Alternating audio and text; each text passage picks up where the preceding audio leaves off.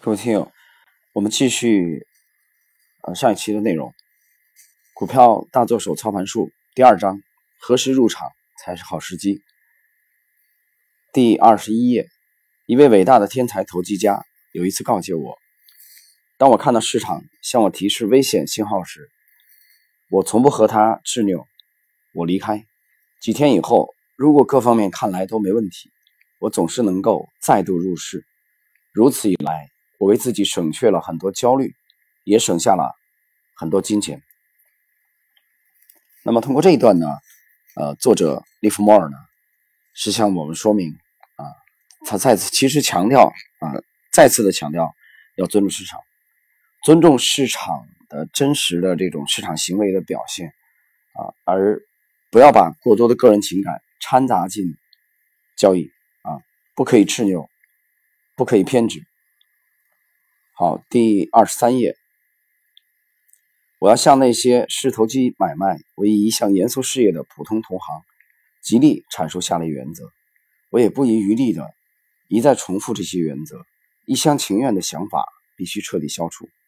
假如你不放过每一个交易日，天天投机，你就不可能成功。每年仅有寥寥可数的几次机会，可能只有四五次，只有在这些时机。才可以允许自己下场开立头寸，在上述时机之外的空档里，你应当让市场逐步酝酿下一场大幅运动。如果你正确的把握了这轮运动的时机，那么你投入的每一笔头寸，应当从头开始一直处于盈利状态。从此往后，你需要做的一切就是保持警惕，观察危险信号的出现，然后果断出场。将纸上利润转化为真实金钱。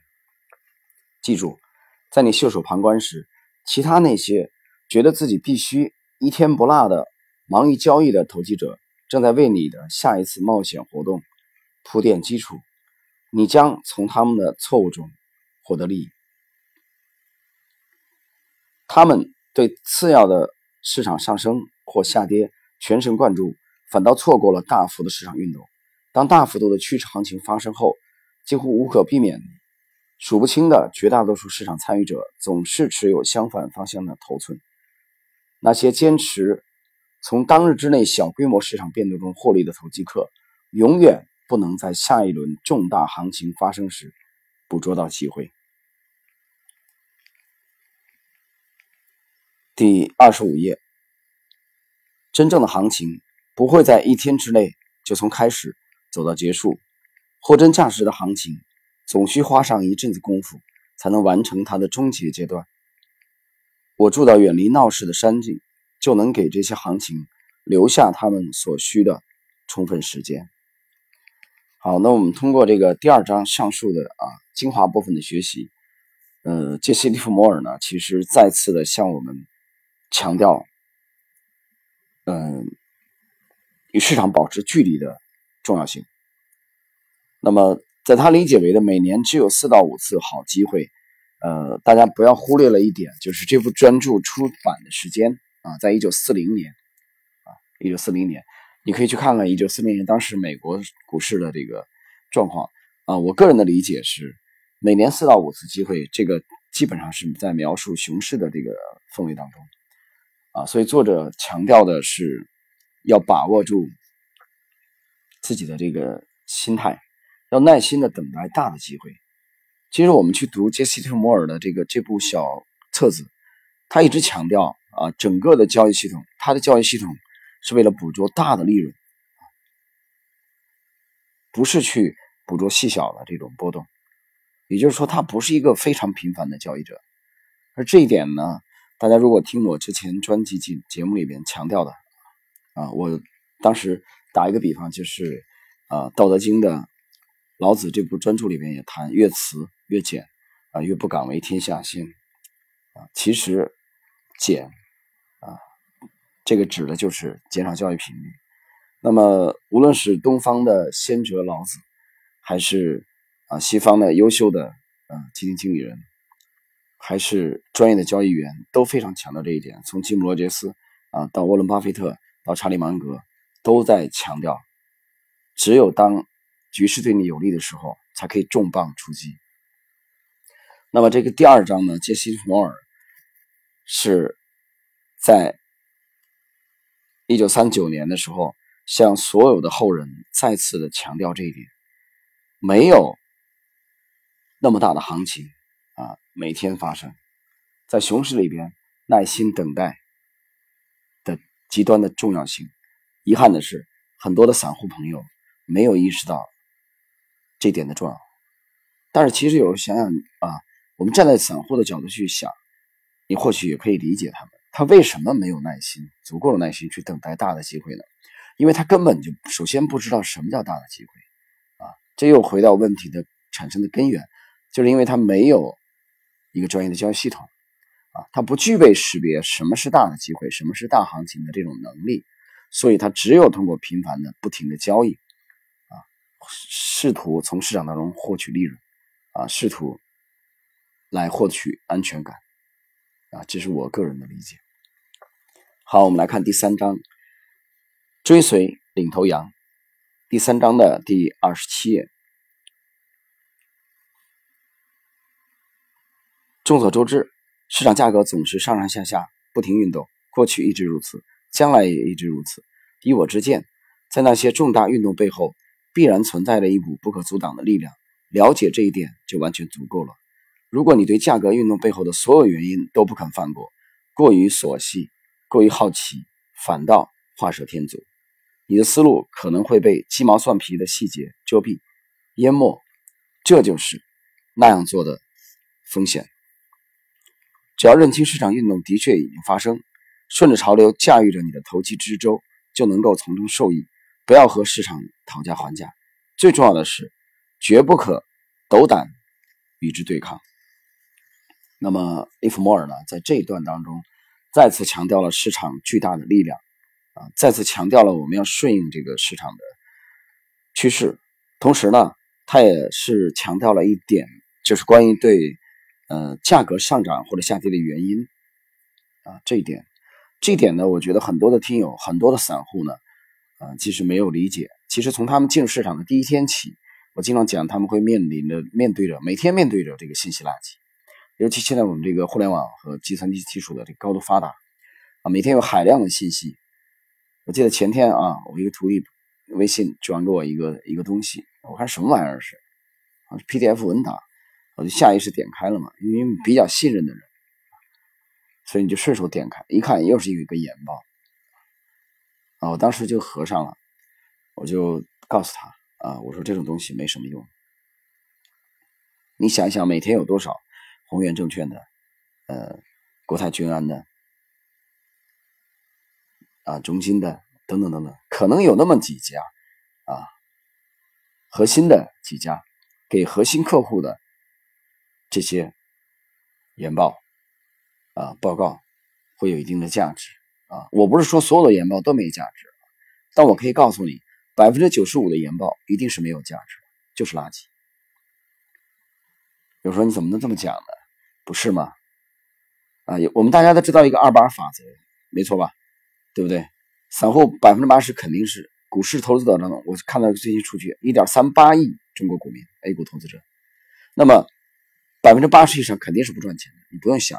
二八法则，那我还告诉你，无论是这个基金、公募基金、私募基金，百分之八十表现也不咋地，真正表现好的不会超过百分之五。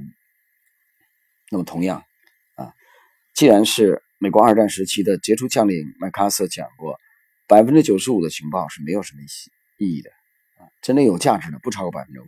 那我觉得这点对研报啊，汗流冲动的每天的这种都在发生的研报，全国。全中国有多少研究员在调研、在写研报？你告诉我，偏偏都是经典吗？不是，我认为百分之九十五就是垃圾，对个人投资者没有什么意义，只有一个意义，就是浪费你的时间。那么，怎么识别出这百分之五的有效的信息？啊，那么这一点，利弗莫尔已经为我们做出了表率。那么，由恰恰就是由于这个作者。杰西·利弗莫尔从小就从对赌行的股价的抄录员开始做起，当时他才十四岁。他从小就对市场行为也有了很切身的体会。他一直要在股票交易期间要不停的在黑板上更新股价的数字，他没有时间坐下来静下心来去向他成年之后，向他成名之后去读《华尔街日报》，啊，去读《华盛顿邮报》，没有时间，没有时间怎么办？就不读。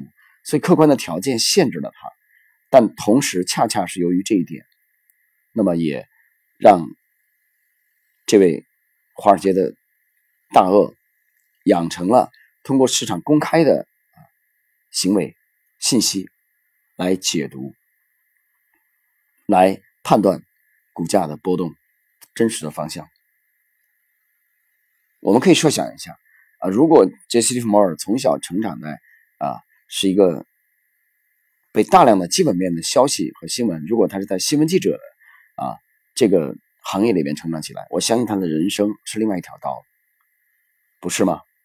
我们看到有很多现在有很多的大 V 啊，他在做的各种各样的访谈的节目啊，有一些我觉得很精彩啊，包括我一位老朋友啊，从上海这个现在已经离职了啊，在自己做了一个公众号，我做的很好啊，质量很高。但是有时候我也想，他为什么会选择这个这个职业呢？啊，选择这个，呃，这种方式呢，其实跟他早年的经历有关系的啊。早年他是中国的著名的呃这个证券一个周刊的呃编辑总编吧，副总编啊。当然他也是在上市公司期间，他也是我的领导啊。虽然我们共事的时间非常短啊，我很尊敬他。但他为什么后来选择这条道路？其实跟他的人脉，跟他早年的经历是有关系的，对不对？因为他从早年接触的是不是图表啊，不是市场行为，也不是股价的抄录员啊，是做杂志，他必然的会接触到很多这个在中国的做做投资、做投机的啊这些基金经理啊，民间的一些股神等等等等，对不对？所以我们任何人的选择其实都很难难这个避开你早年的这种印记。所以，那么杰西·利弗摩尔选择的整个的这个他的交易。方式啊，当中是有鲜明的个人色彩，就是他认为通过市场行为的公开市场市场行为的解读啊，要远远重要性远远大于对公开的新闻报道的解读。那么对这一点呢，我也非常深有体会。在这个 X 牛股模型喜马拉雅这个专栏节目里面，我也不止一次的讲，大家可以听之前的两百多期节目。反复的强调，我认为是价格啊，这个引导了新闻，影响了新闻，而不是新闻影响了价格。有些人听到这句话可能不理解，他说：“我看报纸上，比如说有一个某一个行业利好啊，今天可能这个股票就被某个主力拉高了五个点，甚至拉高了涨停啊，你怎么倒过来讲？你反而讲说是价格影响新闻呢？”各位，如果你跟我讨论的前提是这个股票今天被拉高三个点、五个点。我觉得我们就没有共同语言了。那今天这两天我们会花时间来给大家解读股票大多数操盘术。你记住，我们强调的是要幅度，我们强调的不是非常频繁的交易，我们强调的不是为了把盘面的百分之一装在口袋里，第二天再争取获利百分之二。不是的，你不要搞错了。我们研究的杰西·蒂摩尔是一位追求巨大幅度的。华尔街的大师，你听懂了吗？所以，那我指的是有相当幅度的这种行情，无论是暴涨还是暴跌，它的酝酿，那么一定是价格引导了新闻，主力会在合适的时间啊来花心思啊花花费一些金钱，通过媒体制造一些新闻来配合。它的做多或者做空，配合它的诱多或者诱空，啊，有兴趣的你仔细体会一下上述这番话。好了，我们继续来学习第三章追随领头羊的第二十九页。如果你不能从领头的活跃股票上赢得利润，也就不能在整个股票市场赢得利润。股票市场不断抛弃过去的领头羊，新领头羊取代了旧领头羊的位置。那么这里边呢，杰西·利弗尔是向我们强调关注龙头股的重要性啊。如果从龙头上都不能获利，那么你就不要参与了。其实也就是倒过来向我们强调呃龙头的重要性，去关注强势股票的重要性。领头羊一定是强的嘛？你看过一个领头羊是在暴跌的吗？那还叫领头羊吗？是吧？那不是领头熊吗？好，我们再来看第三十页啊，第三章的第三十页，力图同时跟踪很多的股票肯定是不安全的，你将疲于奔命也会混淆起来。尽可能只分析相对少数的几个群体。那么这句话呢？作者想强调的是相对集中的持股，而不是像散户那样。你去看看有多少的这个啊老先生、老太太的账户里，可能只有五十万人民币不到的市值，结果买了七八只，甚至十几只、二十几只股票，啊，就跟自己养自己的孩子一样，啊，五十万的身价，你养了十几个孩子，能养得好吗？想一想，所以。专业的交易者非常强调集中的重要性，啊，集中持股的这种重要性。我们再来看第三十二页。今天的投机者如果能既有耐心又有判断力，等待恰当的行动时机，最终会有更好的机会从市场上实现丰厚利润。他将集中研究有限数目的股票群体，集中研究其中的领头羊。关于这一点，我专辑当中有一期是讲我读沃伦·巴菲特的前两期，啊，那两期节目基本上都在强调同一个事情、同一个概念，就是集中持股，把你的精力集中在市场的强势股票当中去，把你的持仓相对的集中，而不是这个特别的分散。啊，其实读这一点的时候啊，有个听友向我提出他的困惑啊，因为在微信他看到我之前几个月。啊，推荐，嗯，桥水的这个啊创始人瑞达利欧，瑞达利欧强调他的这个啊模型其实是以十几种啊十几种，有人说这不是跟你讲的是矛盾吗？是这样的，同志们，有个前提你要理解，我们今天谈的内容，这个节目内容主要是以股票为主啊，但当然有泛财经领域，但我们投资的主要的标的是以股票为主啊，股票之外的标的呢？我们在节目里很难公开的去，呃，去这个，呃，演绎啊，或者或者交流啊，这个你知道，投资现在受很多限制的，实际上，对不对？我们现在能做的主要就是，而股票呢又以做多为主，所以我们主要的话题基基本上默认的就是以股票为主。那就谈股票本身，我们认为相对的集中投资啊是专业化的一个标签。那么瑞达利欧，你记住，瑞达利欧的桥水达到了这样的规模，它成名之后啊，包括这个过程中，它配置的除了股票以外，还有这个期权啊，还有期货啊，还有外汇市场，还有债券市场，所以它实实际上是一个这个宏观全球的配置的啊这个方向。由于它跟它的头寸是有关系的，同志们啊，几百亿美金的这种规模啊，和你在国内做 A 股。上百万也好啊，一千万以下，我觉得就不要跟我一千万以下不要跟我谈什么这个分散投资的这个去投资 A 股啊，谈什么分散投资的可能性，没有什么没有什么意义，我觉得明白吧？所以这个并不矛盾。好了，我们继续第四章，到手的钱财，第三十五页，所有投机者都有一个主要的通病，急于求成，总想在很短的时间内。发财致富，他们不是花费两到三年的时间来使自己的资本增值百分之五百，而是企图在两到三个月内做到这一点。偶尔他们会成功。呃，作者呢通过这段话向大家强调的是，在投资这个行当，急于求成这种心理的不现实性啊，他又进一步的这个阐述这一点。第三十六页，如果一个商人新开一家店铺，大致不会指望头一年就从这笔投资中获利百分之二十五以上。但是对进入投机领域的人来说，百分之二十五什么都不是，他们想要的是百分之百。他们的算计是经不住推敲的，他没有把投机看作一项商业事业，并按照商业原则来经营这项事业。每当他把一个成功的交易平仓了结的时候，总取出一半的利润，储存到保险箱里，积蓄起来。投机者唯一能从华尔街赚到的钱，就是当投机者了结一笔成功的交易后，从账户里提出来的钱。啊，我们先说后半段，啊，后半段是作者提倡的。我们接着来看三十七页啊，他继续阐述这后半段的这个内容。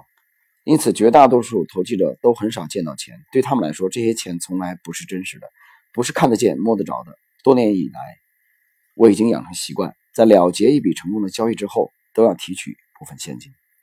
啊，作者讲的意思是，啊，要及时的锁定利润，而且把这些利润呢，让它离开市场，变成真实的钱。那么，我们再来回过头来看。刚才第一段啊，强调用这个商人开一家店铺啊。杰西·利弗莫尔想强调的是，许多的人把投资和生活割裂开了啊，这是我的理解。我身边的很多朋友，我发现也是这样的。当同样的啊一百万人民币去做实业的时候，他会脑子非常清楚啊，很清醒，很现实。他知道去购买设备啊，租用这个场地，呃，然后呢，雇佣人工。投入这个项目啊，试生产、生产，然后产生利润啊，这个回收，他会有一个相对平和的心态，比较理理性的看待这个问题，没有那么急躁，急躁也没用啊，他很清楚嘛。但是同样的一百万投入股市就不一样了啊，我经常说，股市交易其实非常简单，因为入门槛很低嘛，你开户就可以交易。在美国也是一样，香港也是一样，中国一样，委内瑞拉也一样。看起来还有门槛很低，实际上买什么、怎么买非常难。入门看起来很容易，进来以后交易很难。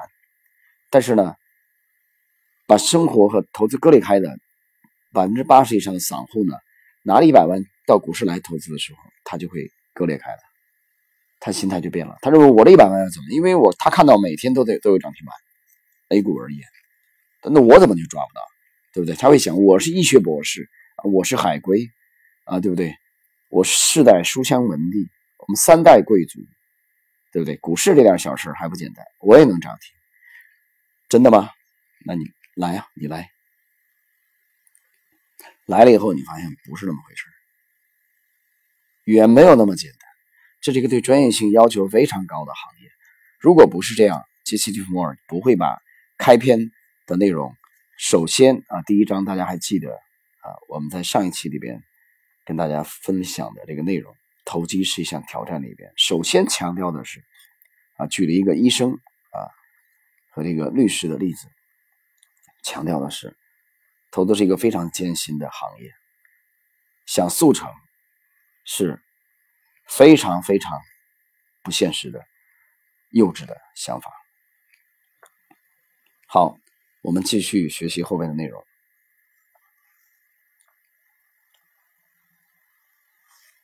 第三十九页，这一课的教训就是：投机本身就是一项生意，所有人都应当把它当生意看待，别让自己受情绪激动、阿谀奉承。或利益诱惑的影响，啊，这是第四章到手的钱财啊，第三十九页的作者强调，把投机要作为生意来看待，要有足够的耐心，不应该把这个投资、投机和生活割裂开。好，我们继续来学习第五章的内容。啊第五章关键点，第四十一页。不论何时，只要耐心等待市场到达我所说的关键点后才动手，我就总能从交易中获利。任何时候，只要鼓起勇气和耐心等待这样的信号，我就能按部就班，从不例外。第四十二页。罗马不是一天建成的，没有。哪个重大市场运动会在一天或一周内一蹴而就？它需要一定的时间才能逐步完成、发生、发展。终结的整个过程。在一轮行情中，大部分市场运动发生在整个过程的最后四十八小时内，这是最重要的持有头寸的时间。也就是说，在这段时间内一定要持有头寸，处身场内，这一点很重要。那么，作者呢，在这里想强调的是他的交易系统当中的核心关键点啊。这个关键点是整个杰西·弗莫尔交易模型当中的进化，但是非常遗憾，就像威廉·江一样，啊，利弗莫尔离开这个世界之前，始终没有解释清楚关键点到底是怎么回事情。这个我觉得可以理解啊，一个阿萨朱塞的。十四岁入行的小伙子，经历过极其几多啊几十年的心血，在华尔街四十年以上的交易的这个心血，它的核心的东西啊，我们很难奢望作者把它就这样公开在啊这本几乎可以说人手一册的这个小册子里面。作者也只是在外围啊泛泛而谈。并没有触及他交易的最核心的术的这个方面，也只是论道而已。我经常讲，他也只是论道而已。其实不不管是他，还是许多杰出的教育员，包括这个基姆罗杰斯啊，包括这个呃索罗斯，都是如此。去看看这个索罗斯的反射性理论，它核心的术啊，我们讲道法术，核心的术。道术合一，都不会公开在普罗大众面前。那么这里边，他从外围论道的这个角度呢，来强调了关键点的重要性，强调了他对关键点交易的这个理解。我们继续来看第四十四页啊，第五章关键点第四十四页，结合时间要素记录价格资料的。利弗莫尔是方法，是经过三十余年潜心研究各项准则的结果。这里边我们看到了作者再一次强调时间的重要性。在制作了很多记录后，我逐渐开始萌发前所未有的新思路，随之来的航行记录也逐渐浮现出越来越清晰的轮廓。但是，直到我将时间要素与价格运动融合起来之后，我的记录。才开始对我说话。大家要注意啊，在这一段，杰西·利弗莫尔已经在描述他用手工的方式啊，亲自来记录行情的发展。当然那时候没有软件啊，一九四零年还没有软件。那么他呢，只能通过手工的方式来。描述市场的这个行为，但是呢，在这个描述的过程中呢，利弗莫尔发现了这个架构。在啊四十六页，在运用关键点来预期市场运动的时候，有一点必须始终牢记：如果该股票在穿越关键点之后没有按照应有的模式运作，就是一个必须密切注意的危险信号。那么，这点呢，其实我们可以举个例子啊，比如利弗莫尔此刻是在买进某个美国某一只这个股票做多啊，但是呢，假设这个关键点是在七十五美元，那么他买入之后，股价突破了七十五美元之后，并没有很流畅的继续拉升上涨，这个时候，作者认为啊，利弗莫尔认为。这就是一个危险的警示信号，并没有延续之前判断的啊向上突破。那么反之啊，如果这个标的是交易一个这个小麦做空啊，利弗莫尔啊，比如小麦啊是在这个一点五美元普氏尔这个价位啊，作者一个空单入场，但是呢入场之后呢突破了一点五，但是并没有继续流畅的向下下跌。小麦的价格，那这个时候，同样啊，作者把一点五美元这里定义为关键点。那么小麦的价格跌破一点五之后呢，就应该有一个这个加速向下，才可以去佐证作者的判断是正确的，这笔交易是正确的。这是他非常强调的，刚入场就获利啊，当天就获利。所以，我们通过这个多空两个例子，向大家强调他对关键点的这个理解。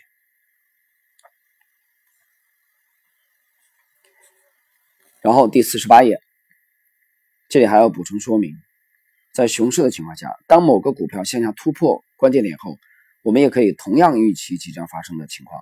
我觉得主要的事项是，一定要密切观察后续行情的演变。我发现，如果某个股票越过界限后缺乏后续的活力，则市场很容易调转方向，应当当机立断了结原有头寸。那么。第四十九页，通过维持股票行情记录，并结合考虑市场的时间要素，你就有能力发现许多关键点。但是一定要自我训练，充分认识到借助关键点交易是需要耐心的。亲手标记市场将在哪些价位到达关键点，你会发觉，研究关键点的过程就像掘到了金矿。这项工作如此迷人，几乎难以置信。你将从出自独立判断的成功交易中体味到一种独特的快感和满足。那么这里边呢，作者强调了他通过这个股价的记录生涯，发现了关键点的这个交易的手法啊，发现了这个架构啊，其实就是这个模型利弗利弗莫尔的这个法则交易法则。那么他体会到了巨大的成就感，这一点呢，其实我们也注意，由于他是独立操作，所以他是鄙视内幕消息的啊。虽然他也早年有过通过内幕消息然后来失败的啊这种切肤之痛，但是回顾他整个的交易，我们发现他是华尔街的独狼，是独立操作的，用自己的这个模型来交易。第五十一页，正是在你亲手。往行情记录本上记录价格，并观察到这样的价格形态时，你的价格记录开始对你说话。突然之间，你会领悟到，你所描绘的资料正在形成某种特定的形态。你的行情记录正力求清晰地揭示出正在逐步发展的形式。他建议你回顾历史行情记录，看一看在过去一系列类似条件下，市场最终出现了什么样的重大运动。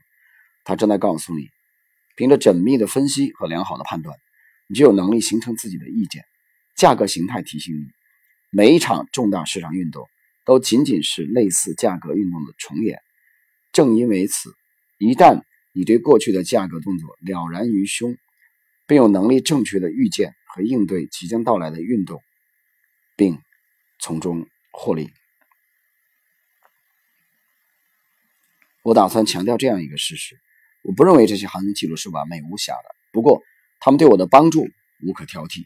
确切地知道，我拥有牢固的基础来预期未来运动，并且只要任何人愿意研究这些记录，亲手维护记录，就不可能不在自己的操作过程中获利。啊，这是第五章关键点的后半部分，作者已经开始啊，在描述他。在记录这个资料过程中，领悟出的利弗莫尔的这个架构。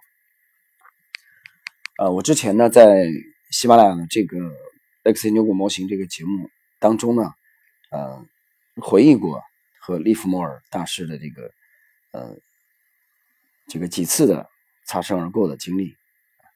首先，利弗莫尔的这个第一版啊，就是。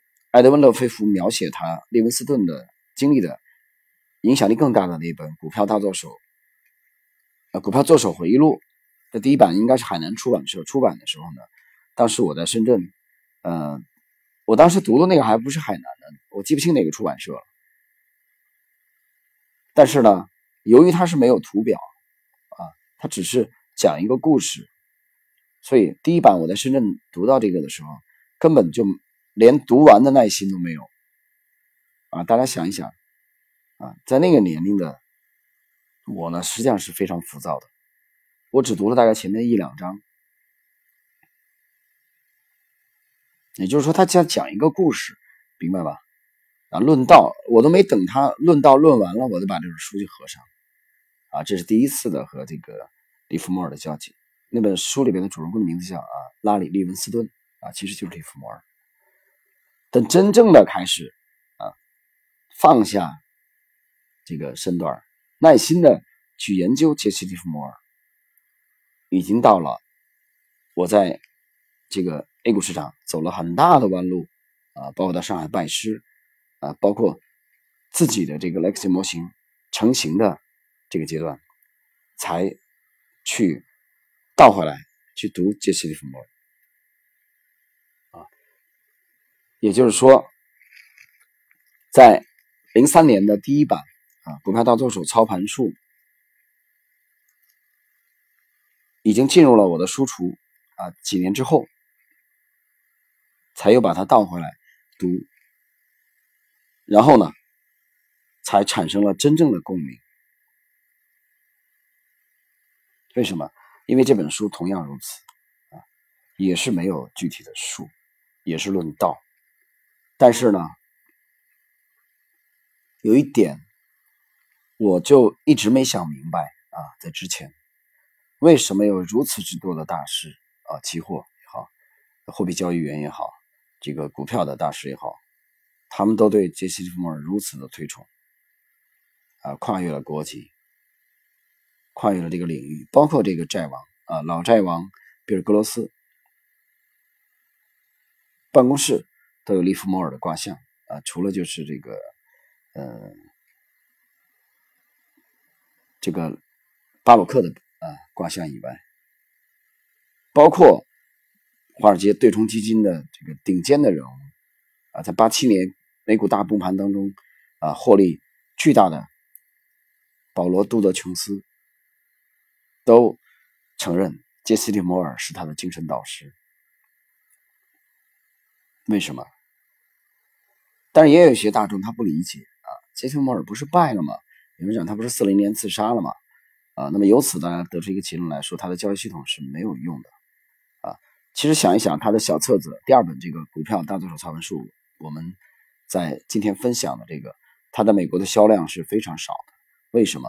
大家想一想，人们都是非常的现实，人们都是非常的急功近利啊，只看眼前。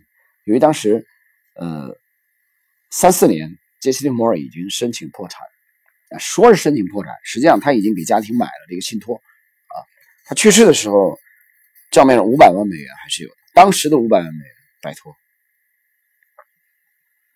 相当于现在的多少？所以，他二九年做空美股崩盘，然后获了一亿美元，一亿美元至少相当于现在的接近两百亿，啊，接近两百亿。短短的几天之内，所以从人类有历史记录，啊，股票期货的。资本市场的交易记录以来，我没有看到哪一位大师在短短几天之内啊，曾经获得过如此丰厚的利润。没有，只有杰西·利弗莫尔。那么他的问题，也就是没有守住他的巨大利润而已啊，不像伦纳德·巴洛克啊。我经常讲，在投资这个行业也要得善终啊。沃伦·巴菲特，那么。包括这个纽伯格、利弗莫尔是在三四年申请了破产。那么现在呢，我们通过公开的这个报道和记录，已经很难去复原。呃，到底是一九二九年赢得一亿美元利润之后，他到底是怎么样亏掉了这八千万？当然，我拿到的公开数据里面，他大概啊离婚赔付给第二任妻子，大概赔了一千多万美元。可能还有六千多万，接近七千万美元是到哪里去了？是怎么亏掉的呢？这个我们没有这个相关的记录啊，没有相关的记录。但是呢，我们可以这个稍微违心一点啊。